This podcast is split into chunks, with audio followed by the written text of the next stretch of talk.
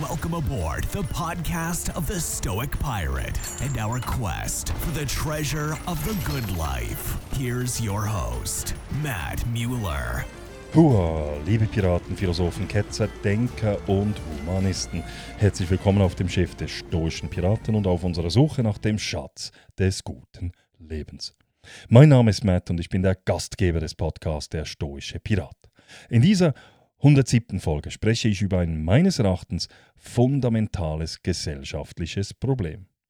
Bevor wir aber loslegen, hier noch einige Hinweise. Wenn ihr das Transkript nachlesen wollt, dann geht dazu auf meine Webseite www.müllermatthias.ch, Matthias mit einem T und H geschrieben.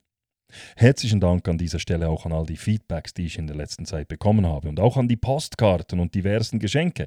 Das freut mich jeweils riesig und es motiviert auch zum den Podcast so weiterzuführen. So, nun aber zum heutigen Thema. Meine Damen und Herren, wir haben heute ein gesellschaftliches Problem. Ein Problem, das ich als wesentlich für die künftige Weiterentwicklung eben unserer Gesellschaft betrachte.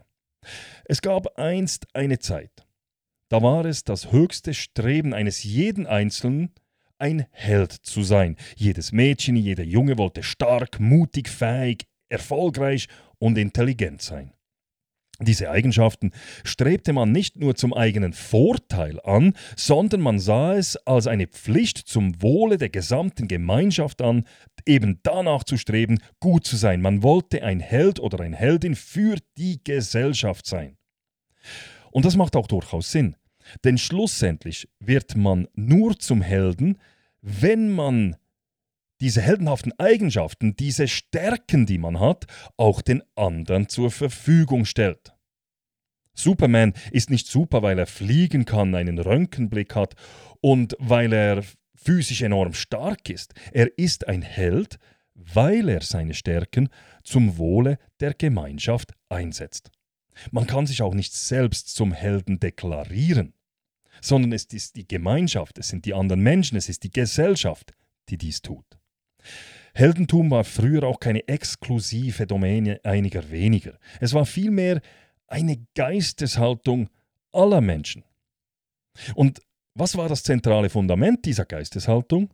Es waren Mut und Opferbereitschaft. Die Gesellschaft baute auf mutige und opferbereite Menschen. Man sah diese als Ideal. Und jetzt schauen Sie sich mal heute um. Ich habe das Gefühl, wir leben in einer Ära, in der kaum jemand mehr bereit ist, echte Opfer zu erbringen. Aber paradoxerweise fast jeder sich als Opfer fühlt. Eine Zeit, in der man sich stolz Aktivist auf die Brust schreibt, während man in Wirklichkeit nur der lauten Masse folgt, ohne einen Funken echter Zivilcourage. Da wird von Solidarität gesprochen, aber im Grunde genommen geht es nur um den eigenen Vorteil. Statt Herausforderungen anzunehmen, sucht man nach Ausreden. Man strebt nicht mehr danach, ein Held zu sein, sondern danach, möglichst das bedauernswerteste Opfer zu sein. Weil als Opfer wird einem heute nicht nur geholfen, nein, man wird sogar belohnt. Als erfolgreiche Person hingegen wird man als privilegierter Mensch deklariert. Dass jemand hart für seinen Erfolg gearbeitet hat, viel Opfer erbracht hat und bis zum Erfolg auch leiden musste, wird hingegen ignoriert. Es ist meine Meinung, dass diese passive, selbstbezogene Haltung in unserer Gesellschaft ein Ende haben muss. Es ist höchste Zeit, dass wir uns von dieser Opfermentalität befreien und wieder zu einer Gesellschaft zurückkehren, die das Heroische in den Mittelpunkt stellt. Wir dürfen nicht vergessen, Held zu sein ist eine Entscheidung, eine Geisteshaltung. Lasst uns diese Entscheidung treffen und die heldenhaften Werte wiederbeleben. Diese Werte, die uns einst groß gemacht haben, die uns zu dem gemacht haben, was wir heute sind. Es ist Zeit für einen Wandel. Es ist meines Erachtens Zeit, wieder Helden zu sein. In früheren Zeiten strebten Menschen danach, Helden zu werden, Helden wie Achilles und Odysseus aus der griechischen Mythologie, die trotz ihrer menschlichen Schwächen große Taten vollbrachten. Oder Jeanne d'Arc, die im 15. Jahrhundert für ihre Überzeugungen auf den Scheiterhaufen ging. Im 20. Jahrhundert können wir an Nelson Mandela denken, der jahrzehntelang im Gefängnis saß und doch sein Land zur Versöhnung führte. Oder an Rosa Parks, die sich am 1. Dezember 1955 als 42-jährige Frau weigerte, im Bus den für weiße Menschen reservierte Platz freizugeben. Selbst in der Popkultur finden wir noch Helden. Harry Potter, der trotz seiner jungen Jahre gegen das Böse kämpfte, oder Katniss Everdeen aus Die Tribute von Panem, die sich einem korrupten System entgegenstellte. Heldentum wurde nicht durch bloßen Ruhm oder Reichtum definiert, sondern durch die Fähigkeit, sich selbst zu übertreffen, durch die Beharrlichkeit, Hindernisse zu überwinden und durch die Entschlossenheit, für, für höhere Ideale und Werte zu kämpfen.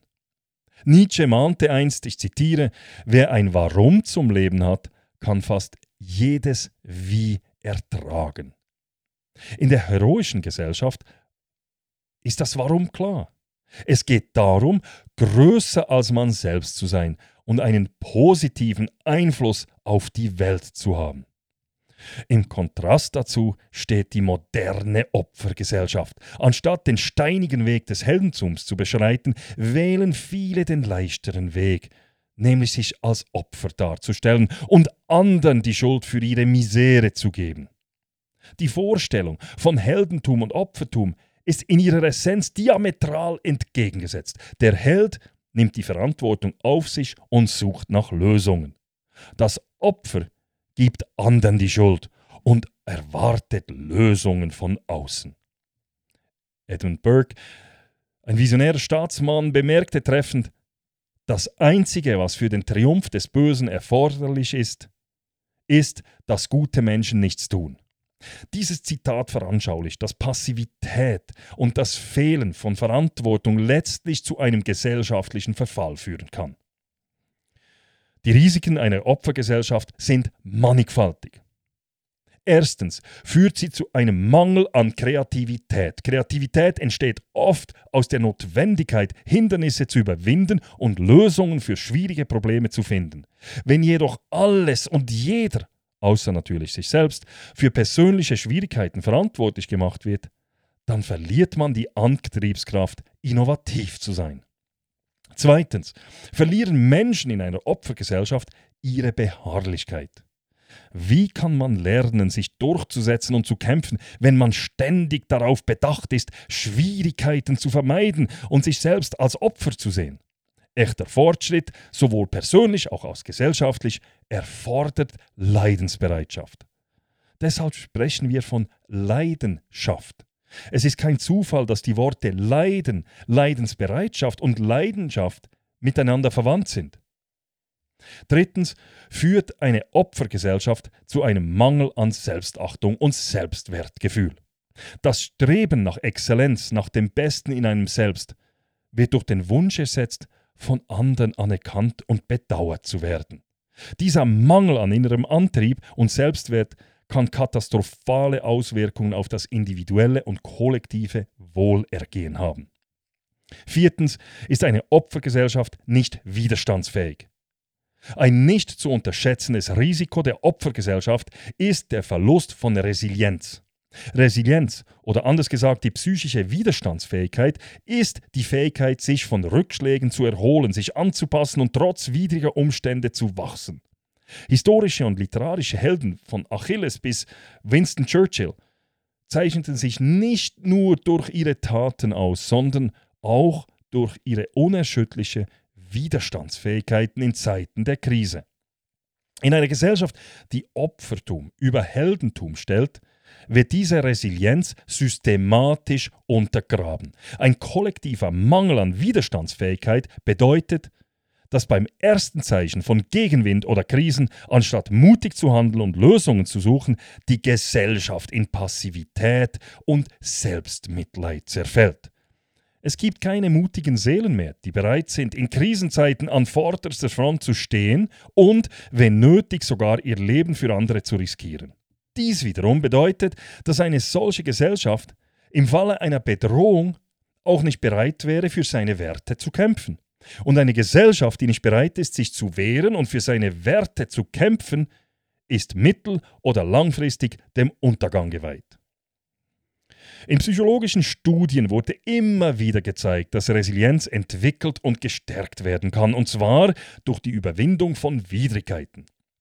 Dr. Martin Seligmann, der Pionier der positiven Psychologie, betonte die Bedeutung des erlernten Optimismus als Mittel zur Steigerung der Resilienz. In einer Welt, die den Opferstatus belohnt, wird diese wichtige psychologische Stärke jedoch oft übersehen oder sogar aktiv entmutigt. Nehmen wir das Beispiel, wo man im Schulsport auf Ranglisten verzichtet, nur weil man keine Sieger und Siegerinnen bzw. Heldinnen und Helden kreieren will. Ein Zitat von Friedrich Schiller bringt die Idee der Resilienz auf den Punkt. Ich zitiere: Aus den Steinen, die dir in den Weg gelegt werden, kannst du etwas Schönes bauen. Zitat Ende. In der heroischen Gesellschaft werden diese Steine als Möglichkeiten gesehen, während sie in der Opfergesellschaft oft als unüberwindbare und vor allem unfaire Hindernisse wahrgenommen werden. Es ist also von entscheidender Bedeutung, dass wir als Individuen und als Gesellschaft die Werte der Resilienz, des Mutes und der Verantwortung wiederherstellen und kultivieren. Nur so können wir sicherstellen, dass wir, wenn die Zeiten hart werden, nicht nur überleben, sondern auch gedeihen und wachsen. Liebe Zuhörerinnen und Zuhörer, es ist meine Meinung, dass wir alle danach streben, glücklich zu sein. Das Streben nach Glück erfordert aber nicht nur Anstrengung, sondern vor allem auch Eigenverantwortung. Wir sind unser eigener Glückesschmied. Was bedeutet, dass wir die Entscheidungen treffen, die zu unserem Glück führen und die Konsequenzen dieser Entscheidungen auch tragen müssen. Wenn jemand sich entscheidet, weniger zu arbeiten und dadurch weniger zu verdienen, ist dies seine eigene Wahl und er muss die Konsequenzen dieser Entscheidung tragen. Diese Entscheidung mag dazu führen, dass dieser Mensch glücklich ist. Wenn er dann aber mit Neid und Missgunst auf jene schaut, die dank mehr Arbeit mehr erreicht haben, dann war sein Entscheid falsch. Genauso wie jene Person falsch liegt, die zwar viel arbeitet und dann mit Neid auf jene schaut, die zwar weniger verdienen als sie, dafür aber mehr Freizeit haben und mehr Zeit mit ihrer Familie verbringen. Man muss die Verantwortung für seine Entscheide lernen zu tragen. In einer Opfergesellschaft jedoch gibt man die Verantwortung ab, sucht Ausreden bei anderen und erwartet, dass die Gesellschaft bzw. der Staat für das eigene Wohl sorgt. Man wechselt von einem Schmied des eigenen Glücks zu einem passiven, fordernden Konsumenten, der nie zufrieden ist und ständig mehr verlangt, ohne selbst etwas beizutragen. Es ist nun einmal so, dass zwar jeder Mensch das Recht hat, nach Glück zu streben, es aber keine Garantie auf dieses Glück gibt. Eine Gesellschaft, die Helden verehrt, wird immer streben, während eine Opfergesellschaft stagniert. Die Wahl, die liegt bei uns. Meine Damen und Herren, das Leben ist kein Märchen, wo irgendein Held auftaucht, um uns zu retten. Aber das ist ja auch genau das Schöne an unserem Leben. Denn in uns allen, und ich bin wirklich fest davon überzeugt, dass wirklich in allen Menschen das Potenzial eines Helden, eines Superhelden schlummert. Es ist an der Zeit, die Ketten der Opfermentalität zu sprengen und das eigene Schicksal in die Hand zu nehmen. Sehen Sie, Selbstmitleid hält uns zurück als Individuum, aber auch als Gesellschaft. Selbstmitleid hält uns klein. Es ist der einfachste Weg zu jammern und anderen die Schuld zu geben, aber der einfachste Weg ist selten der richtige. Helden wählen nicht den leichten Weg, sie wählen den richtigen, den mutigen, ja den anstrengenden Weg. Es ist so leicht, in der Dunkelheit des Selbstmitleids zu verweilen und sich selbst zu bemitleiden.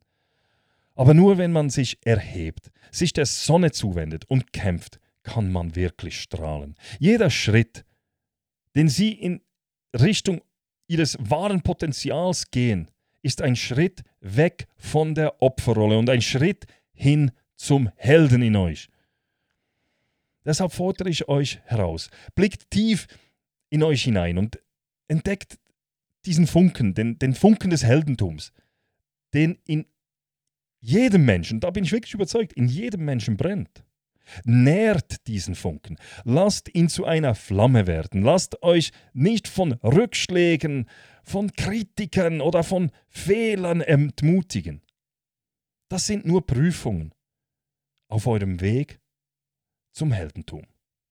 Seid mutig, seid standhaft und am wichtigsten seid der Held eurer eigenen Geschichte. Ihr seid es wert, jeder Mensch ist es wert, nach seinem eigenen Glück zu streben und nicht in der Passivität des Selbstmitleides zu verweilen. Lasst das Jammern hinter euch und erhebt euch. Der Pfad des Heldentums ist nicht leicht, er ist steinig, voller Herausforderungen, manchmal schmerzhaft, aber er ist es wert. Denn am Ende dieses Pfades wartet nicht nur euer eigenes Glück, sondern auch die Chance, die Welt um euch herum, der Welt etwas zurückzugeben, die Welt vielleicht sogar ein wenig besser zu machen. Macht diesen Schritt heute. Gehen Sie voraus, erheben Sie sich, streben Sie nach Größe, nach, nach, streben Sie nach Ihrem Glück. Werfen Sie die Ketten des Opfers ab und treten Sie auf den Pfad des Heldentums. Denn noch einmal, in jedem von uns, in wirklich jedem, steckt ein Held. Zeigen Sie dies der Welt und machen Sie die Welt eine bessere, sich selbst besser, sich selbst zufriedener und schlussendlich auch die Welt zu einem besseren Platz. Zum Abschluss noch ein Gedanke, der George Bernard Shaw in seinem Buch Man and Superman im Abschnitt Maxims of Revolutionist formulierte. Ich zitiere. Dies ist die wahre Freude im Leben, für ein Ziel gebraucht zu werden, ein Ziel, das man selbst als gewaltig anerkennt, eine Naturkraft zu sein, statt eines fieberhaften, egoistischen kleinen Bündels von Kränkungen und Beschwerden, das sich beklagt, dass die Welt nicht alles tue, um einen glücklich zu machen. Ich bin der Meinung, dass mein Leben der gesamten Menschheit gehört und dass es mein Privileg ist, solange ich lebe, für sie zu tun, was immer ich kann. Ich möchte vollständig aufgebraucht sein, wenn ich sterbe, denn je härter ich arbeite, desto mehr lebe ich. Ich freue mich am Leben seiner selbst willen. Das Leben ist keine schnell niederbrennende Kerze für mich, es ist eine Art leuchtende Fackel, die ich in der Hand halte, und ich möchte sie so hell wie möglich erstrahlen lassen, bevor ich sie an künftige Generationen weitergebe. So, das war's.